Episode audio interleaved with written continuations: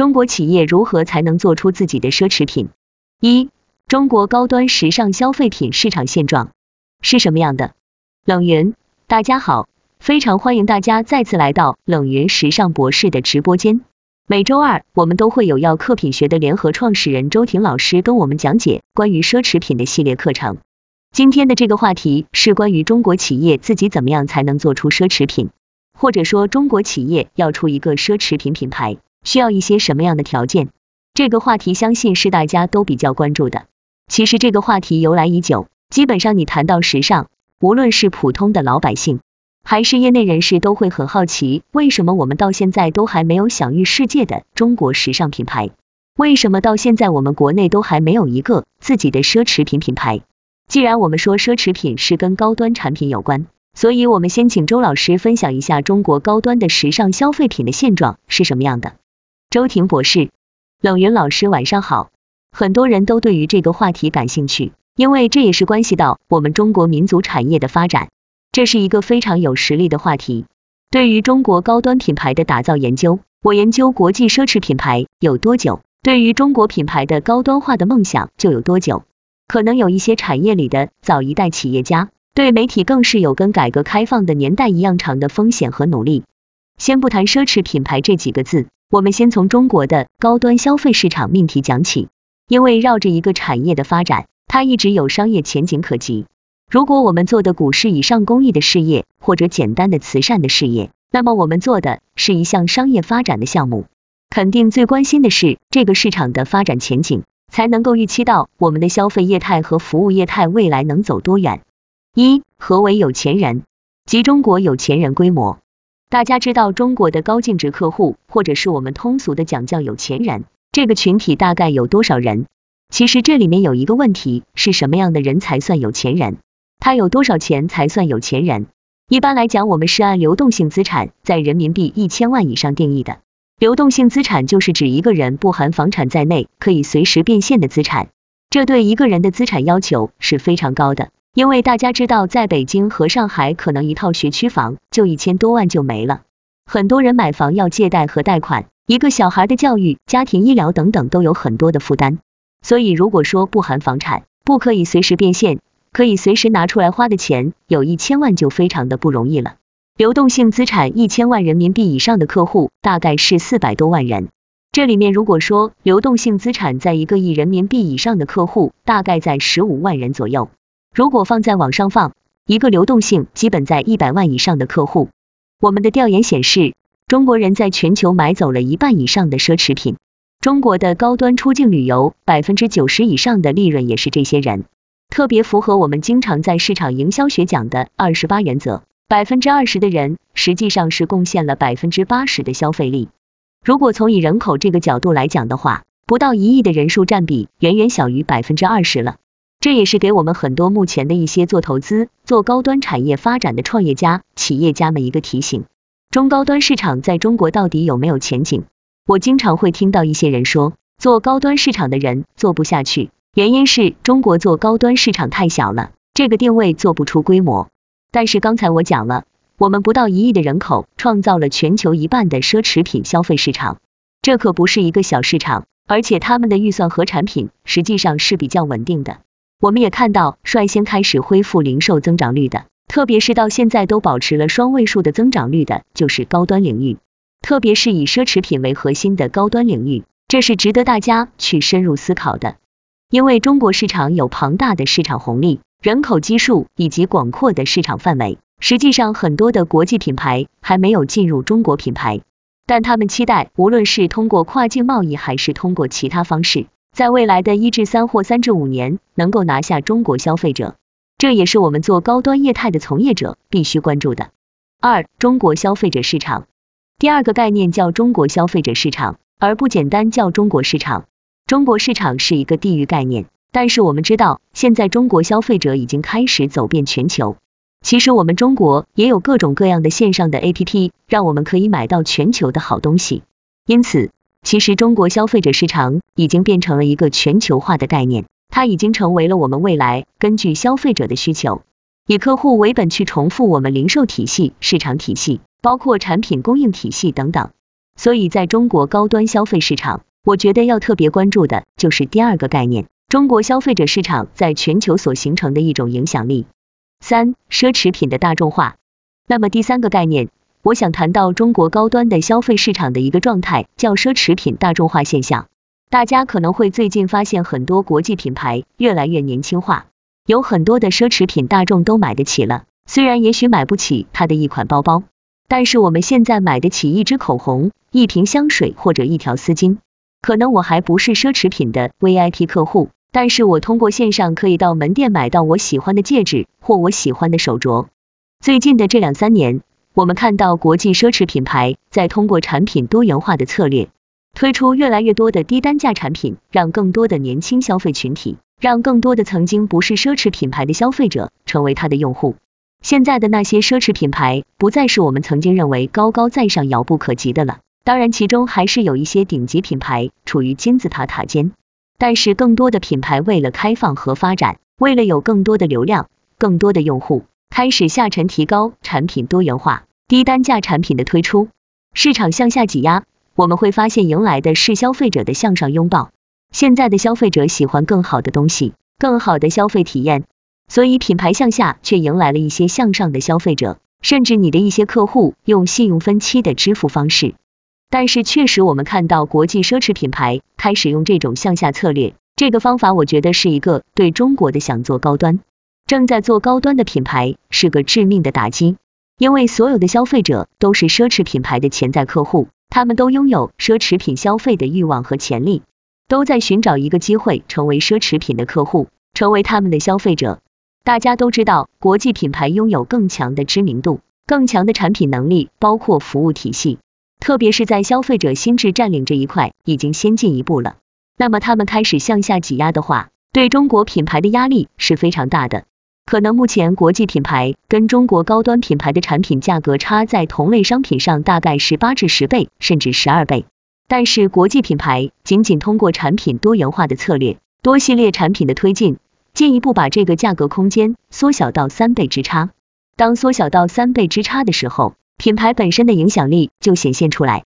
所以我们现在看到的是，疫情还需要一至三年在全球范围内稳定，全球的品牌都在看中国市场。都在看中国的消费者，都想抢食这一块肉，都在集中中国国内开始做深耕了。所以我觉得在这个时候，我们中国企业家拥有一个庞大的市场红利，也拥有了前期发展的一个的基础。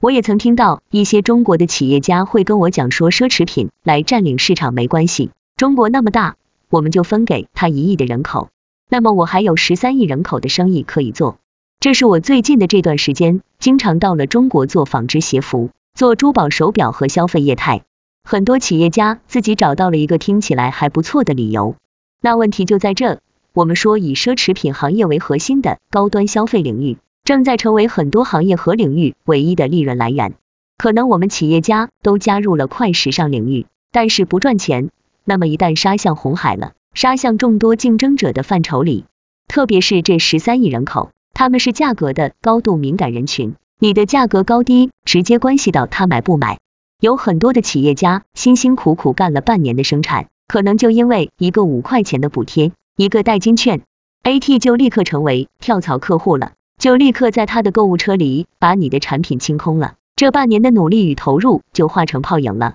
我们说要想活得好怎么办？因为我们看到国际奢侈品牌都在抢占供应链资源。在向整个产业链的上游去竞争，包括在原材料、在工艺等等生产环节开始塑造自己的核心竞争力。原来大家认为是奢侈品牌在营销和渠道拥有非常强的竞争力，但是他们也看到，要想在产业链上永久性的控制利润点，而且永远都具有获取高利润的一个方式和空间，那么要从源头开始了。在高端领域，供应商越来越头部化。各种的服务型公司和配套的公司也越来越头部化，所以他们开始在整个产业链上塑造自己的能力范畴。这个时候，我们中国企业家要特别警醒，未来要想活得好，中国企业家只有一条路，那就是让自己的品牌成为奢侈品牌。这是我想先跟大家分享一下，在中国的高端消费市场的几个现状。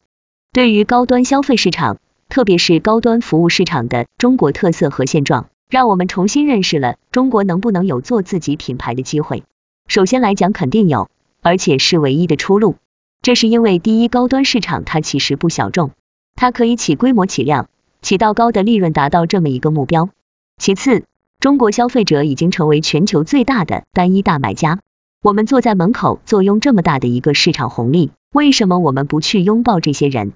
二，中国企业到底能不能做出自己的奢侈品？冷云。刚才周老师聊的就是当下中国高端消费品的现状是什么？那么中国企业到底能不能做出自己的奢侈品？我们请周老师来回答一下。周婷博士，我记得今年的五月十五号，因为我们要做中国第一个奢侈品管理的企业家战略班，来参加的企业家都是中国在消费类和服务类做的比较好的企业，也有头部的上市公司。我们在他们中做了一个调研。说你们到底有没有信心让中国产生自己的奢侈品牌？你们有没有信心让自己成为中国的奢侈品牌？令我欣慰的是，我们的企业家们都比较自信，百分之八十的企业家都认为中国是完全有能力，也有条件产生自己的奢侈品牌，并且自己也有愿景，也愿意去投入，去往这个方向去走。一、中国当下有哪些自有的奢侈品品牌？那么当下。我们国内有哪些自有的奢侈品品牌呢？我们在二零一九年做过一次调研，茅台是超过百分之九十的选票被认为是中国奢侈品牌的代表，当然还有一些其他品牌，比如说中华烟等等。确实，茅台有很多符合奢侈品牌的定义，甚至还超过了传统概念上的奢侈品牌的地方。但是造就茅台的条件，不是每个品牌都能够用到的，中国其他品牌学不来也学不了。而且中国也不存在出现第二个茅台的机会，茅台就是茅台，其他的品牌就是其他的品牌。如果放眼中国整个的消费产业，一个茅台可以支撑起中国人的生命力和梦想吗？能不能成为一个在全球范围内被各国人民、各种族人民、各年龄阶段的人都喜欢的品牌？这个就不好说了。二，中国为什么没有出现更多的自己的奢侈品品牌？所以，这是我觉得要考虑一下我们今天第二个要重点探讨的问题：中国为什么没有出现更多的自己的奢侈品牌？我们一起回顾一下国际奢侈品牌的发展历史。我们来看一下国外的这些品牌发展的历史，发展不同阶段的发展形态，以及形成一个奢侈品牌的阶段和主要元素。这些规律的研究，让我们去思考中国如何做自己的生意，还是有着非常强的借鉴意义。我们先来看一下奢侈品牌的几个重要的发展阶段。首先来讲，我们说整个奢侈品产生，它是跟阶级的产生有关联性的。阶级产生以后，有钱人，也就是资产阶级这种所谓的阶层出现了。在当时，资产阶级要获得像贵族、皇室一样的阶级地位是不可能的，但是他们又需要有些有形的产品标榜自己的财力，包括标榜自己身份的特殊性。奢侈品是一类特别有意思的东西。它身上的社会属性、阶层属性、哲学属性都会跟社会的整体发展阶段挂钩的。第一个阶段是殖民大开发，这个时期是让奢侈品文化以及这种奢靡的消费之风是全球化传播最主要的方式。所以它要成为一个阶层、一类人群，其实它一定要形成一种社会风气，而且具有传播性，因为有传播才有更多的人效仿，包括更多的人去向往它。所以这是第一个阶段。第二个阶段是有钱人的产生，开始通过奢侈品的消费来证明自己的身份和地位。这个时候，奢侈品牌开始大范围的产生了。注意，是当这种有财富能力的人产生，他又需要一种产品来标榜自己，证明自己有能力消费。第三个阶段是社会经济高度发达，在物质过剩的基础之下，满足个性化的需求，成为奢侈品的一个发展方向，不是大众认可的一种属性。而是标榜着个性化和多元化、自由化的一个方向。那么我们会发现，设计师品牌开始升级了。讲到这，肯定很多学设计的朋友可以回顾，在二十世纪的六七十年代，大量个性解放的设计师品牌开始出现。其实这些设计师品牌，它真的成为我们心中的奢侈品牌品牌的时间不过二三十年。相信很多年轻的朋友都看过穿普拉达的魔头这部电影，可以深刻感受到在二十世纪六。七十年代以后，随着的设计师品牌兴起，国际传媒业的发展，国际大牌的出现，已经变成了一种全球化的风潮，也变成了一个完整的产业链操作。所以其实真正的国际大牌成为全球化品牌的时间，并不是像我们想象的要有年多少年的历史。这就回到第二个问题，中国有没有更值得讲的故事？还是只有国外的那些品牌讲起来都是很长的故事？是不是只有讲历史才成为做大牌、做高端的唯一一个可行路径？因为很多中国的企业家会说，我们改革开放才多少年的时间，让我们讲自己品牌产生的历史，哪有机会去拼得过国际大牌都讲到一百年前的故事？其实从刚才我讲的国际奢侈品大牌的产生历史，就会发现有一些品牌在几个世纪以前，基于交通工具的发展、科技的进步、技术的发展，它经历了一个长期的过程，甚至数百年的时间。但是也有一些品牌，它是契合着二十世纪六七十年代以后的个性化解放和发展而产生的，又通过有传媒业态的造势，变成了大家耳熟能详的国际品牌。我们看一下中国能不能套翻这一样的套路。首先从中国可讲的历史来看，我们有五千年的文化和历史可以讲，我们有很多品牌，包括很多品类，从讲自己的工艺，讲自己的传承，也可以讲到上千年的时间。这是我们完全可以去展开的一部分。第二个部分，我们也要看到，讲故事素材并不仅仅是讲历史，也可以讲设计师，讲这个家族的故事，从他的产品角度来发展更多的卖点。所以讲故事这件事真的不简单，叫讲历史。我想可能很多企业家，包括市场营销的一些朋友，目前讲故事的素材很多。中国的一样有历史，有工艺，有产品，也有一些设计师个人的传奇故事。个人的魅力去讲，所以真的不要把我们中国的奢侈品的卖点停留在那些拍卖会的碎石片上，或是一个罐、一个瓷瓶上。刚才讲到了我们讲故事的水平还要再进一步的提升，要把讲故事的素材更加多元化，更加符合当今新的潮流、当今的时代以及当今的多元化的消费者的需求。千万不要把讲故事的主语是讲历史这个层面，如果只讲历史的层面。可能会成为很多新的品牌，包括设计师品牌的短板了。但国际品牌走的路线，我们已经看到了，他们只用了二三十年的时间，就成就了自己的大牌之路。所以我觉得这是第二个我们要深思的地方：中国为什么没有自己的设施平台？那么接下来我们知道还有一个很重要的是中国设计，我们的设计师能不能基于全球层面被接受？因为在我们国内，我相信在各行各业都有非常多好的新锐设计师，包括也有我们非遗传承的这些工匠，老的手艺人，老字号非常的多，但是好像只是变成在我们的文化背景下被接受的状态，并没有突破我们自己的文化和元素，变成世界通用的符号和世界上可接受的华人设计师。所以怎么样能够在工艺上，在产品设计上？在审美全球化上，能够找到全世界都相应的通用的文化符号，大家都接受的审美体系是非常重要的。做传承工艺，发掘优质的产品元素，包括原材料，不能仅仅局限在地理概念上去讲，要真正变成一个可商业化的品牌，特别是可持续化的品牌，一定要在这里面找到全世界在审美层次上的一些共识性。所以，这是我考虑其他的历史或其他的政治因素去来单独就我们自己做品牌、做产品、讲故事、做设计来讲。因为冷云老师也是这方面的专家，所以我也想听听您的一些看法。冷云，我觉得中国企业当下为什么没有奢侈品？除了刚才有社会发展问题、历史的问题，当然也有社会文化的问题。现在从经济实力上来说，我们已经达到了一个有能力消费奢侈品的水平。我想。如果今天我们中国的品牌想走向世界并产生更大影响力的话，包括奢侈品，这里面有两个认知的问题。第一个是中国人对中国时尚的认知。如果我们把时尚定义为生活方式的话，中国人自己怎么看待中国时尚发展的历史？既然要讲故事，历史是重要的一部分，但现在绝大部分人并不知道我们自己的历史，不仅仅是普罗大众。连业内人士大多都以为中国时尚是近十几年才有的概念。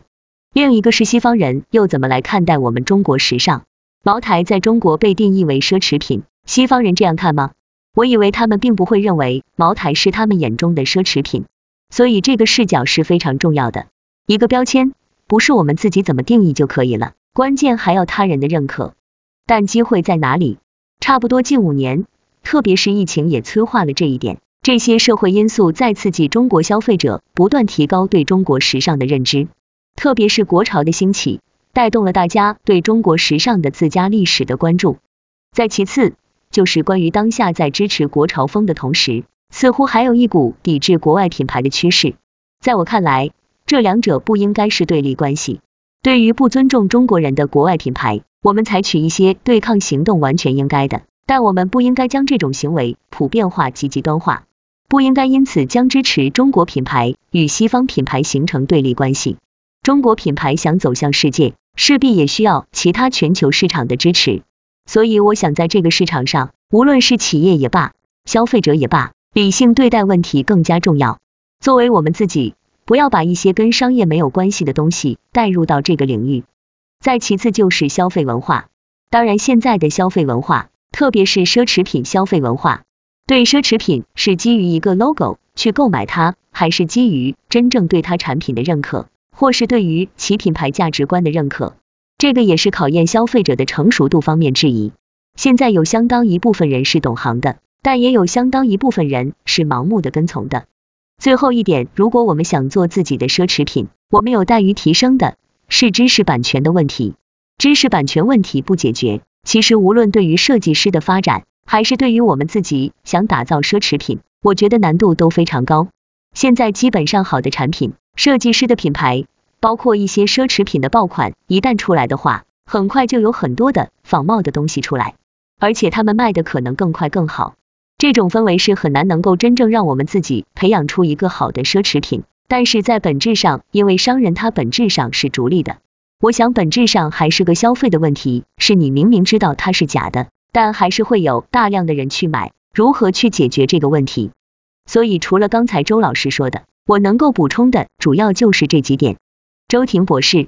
我觉得你讲的也非常的全面。接下来进入了一个消费者推广的时代。那么原来我们会发现，品牌市场竞争很多时候你觉得非常强势，但是随着整个时代的进步和消费者到底是不是真的把你认定为高端品牌，其实这种定价权，包括这种决定权、决策权，越来越多的回归到了我们的消费者的手里。因为我们中国的品牌走向高端，去争取民族情感，去争取消费者情感，实际上是一个有名的机会。我觉得很多中国的品牌把一味的去抓销量。仅仅用经营规模去证明自己的成功，忘记了如果你期待一个消费品牌能够存活一百年、两百年、三百年的时候，这是一个长期的过程，所以更要重视消费者的感受，以消费者为本去思考你的品牌定位、品牌策略，包括产品设计，而不是简单的靠资本力量的推动，靠大品牌的流量，在互联网平台上仅仅获得规模收益。换句话说，规模上去了，业绩上去了。但是你并没有在品牌等级上走到金字塔的上游的生态链中去，那可能最终确定你上游是哪里，而不是在下游的一个你的游泳状态。我觉得这些条件都是我们的企业在今天的市场条件下可以反思的。也就是说，接下来的一个一零年，所有的行业品类都值得重新做一遍。今天消费者的注意力极度分散，对于各大企业和商家来说，这既是机会也是风险。如果不去拓展更多的渠道和场景，那么消费者的注意力就会被同行抢走。但是铺设渠道也是有一定资源投入的，但未必能换来理想的产出。线上加线下基本上已经成为标配，但这还不够完善。如何更聪明的运营不同渠道，以及让不同渠道完美联动，让消费者感受到差异与统一，才是最考验企业能力的。NPD 集团的崔凌峰女士在一次演讲中特别指出。疫情对于奢侈品销售的影响是巨大的，并且在不同区域和渠道表现并不相同。通过 NPD 集团的对不同维度奢侈品在中国的销售数据分析，他告诉了我们几个结论：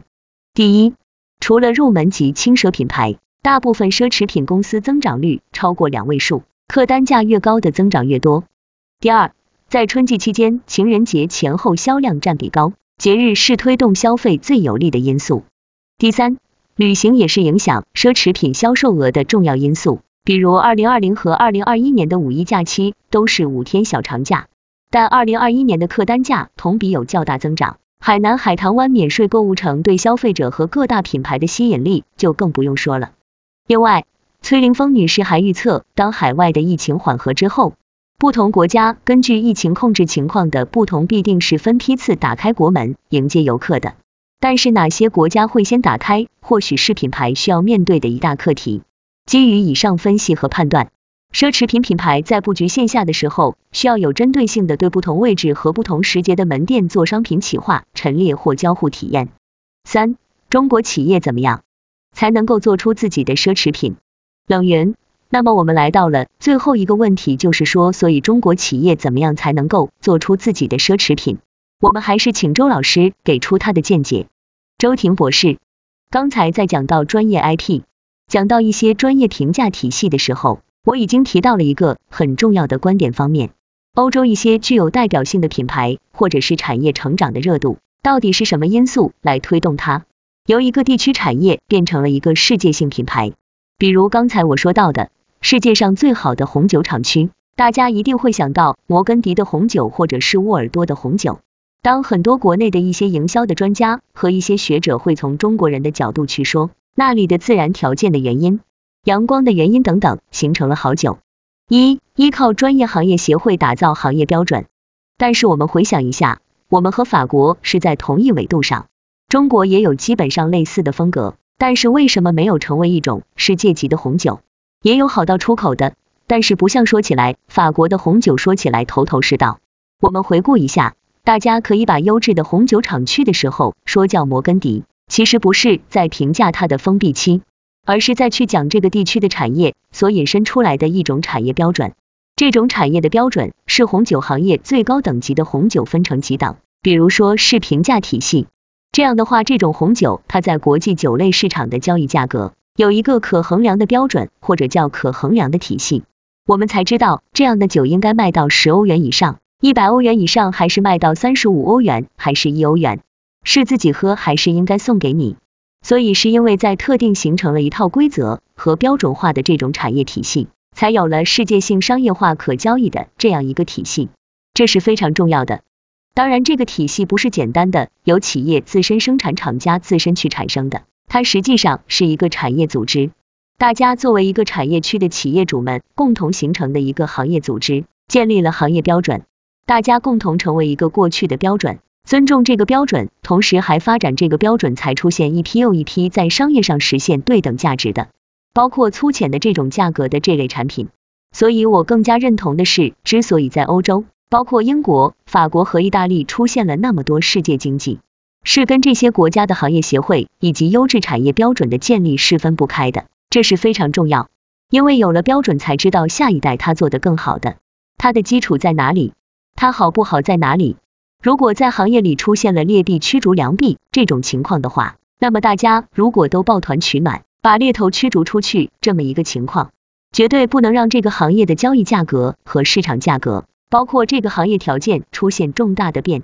所以我们会看到，在英国、法国、意大利，包括德国等等这些国家在内，是有着非常强有力的行会组织，同时有着非常强有力的变成世界级或者是这个产品级的标准体系。才推动了它真正能够商业化，这是一种工业的影响结果。这跟我们国家在过去几年中更多的是经历农业文明、小作坊式的生产的这种所谓的个体经济、个性化生产是完全不一样的一个体系。这就是我觉得中国接下来的一个一零年、二零年、三零年、五十年一定要发展起来的，在优质产业中建立强大的航空，而行会自己所成立的标准，它是一个共同遵守的标准。也是可以发展的一个体系。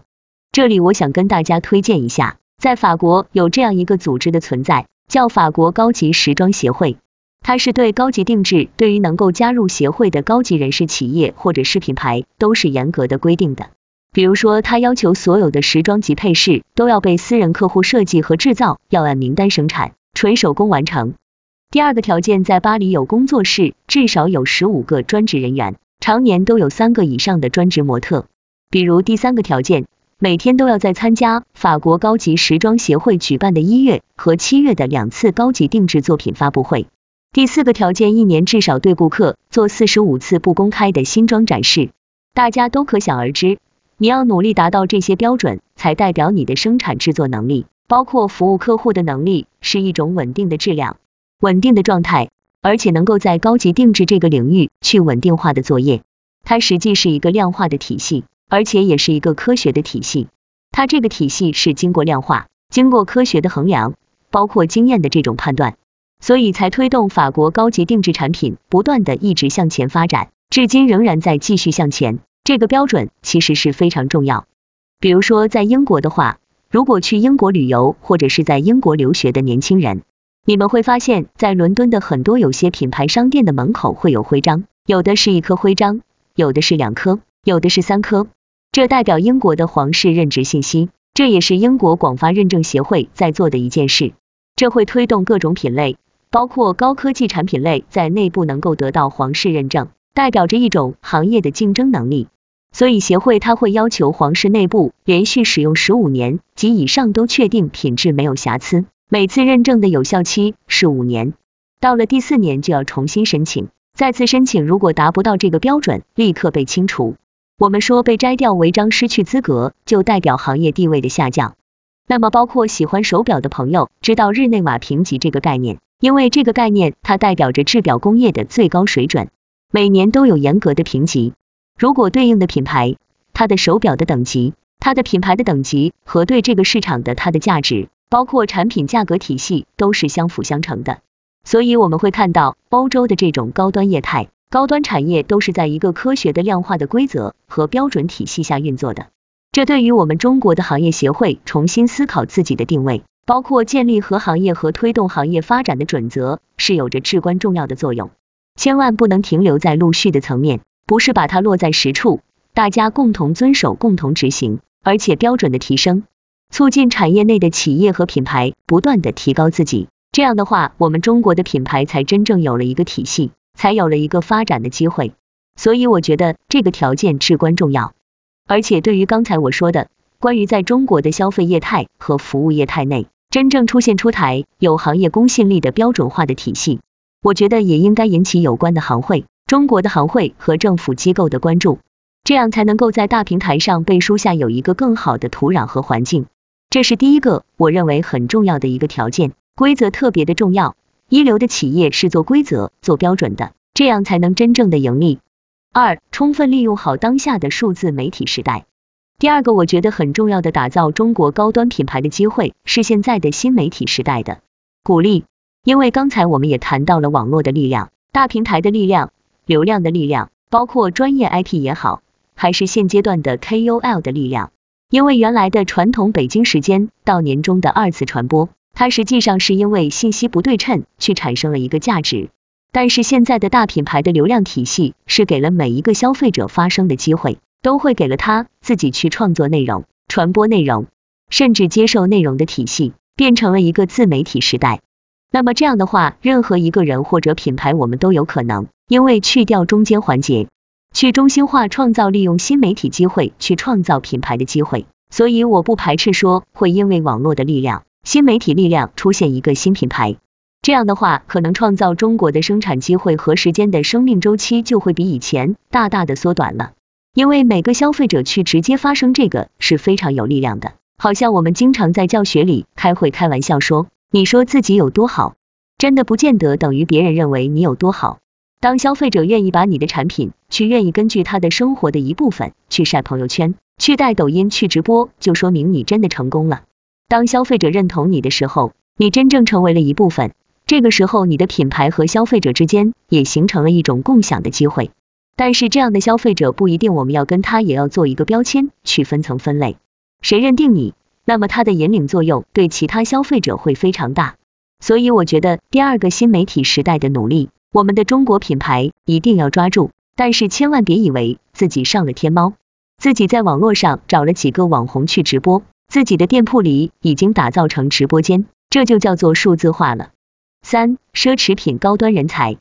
当然第三个我觉得是一个特别好的条件，是因为经过二三十年代国际品牌给我们中国的人才也进行了一个培训，也做将近二十至三十年的时间。大量的优质的品牌的操盘手，包括 CEO 级别的，都创造出了一批高端的人才。这些人才非常的宝贵，他们应该成为我们的传道授业企业，或者应该用他们的实战经验和智慧来去培养我们中国更多的高端的品牌管理人才。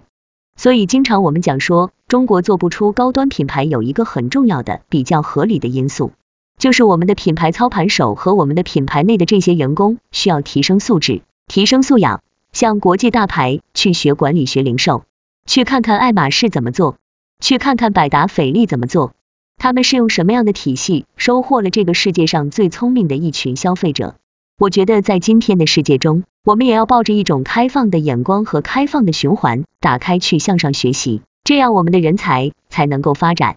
因为在过去的这段时间里，我们自己也遭遇到一个我认为不是特别良心的生意。大家会说，我又不是做奢侈品牌的，我的人为什么要学那些国际品牌的做法？那么我们为什么不能像国际大牌那样，扎扎实实的把产品做好，把服务做好，把品牌的形象和价值做好？去收割最有消费力的客户，而是要把这个市场让给别人吗？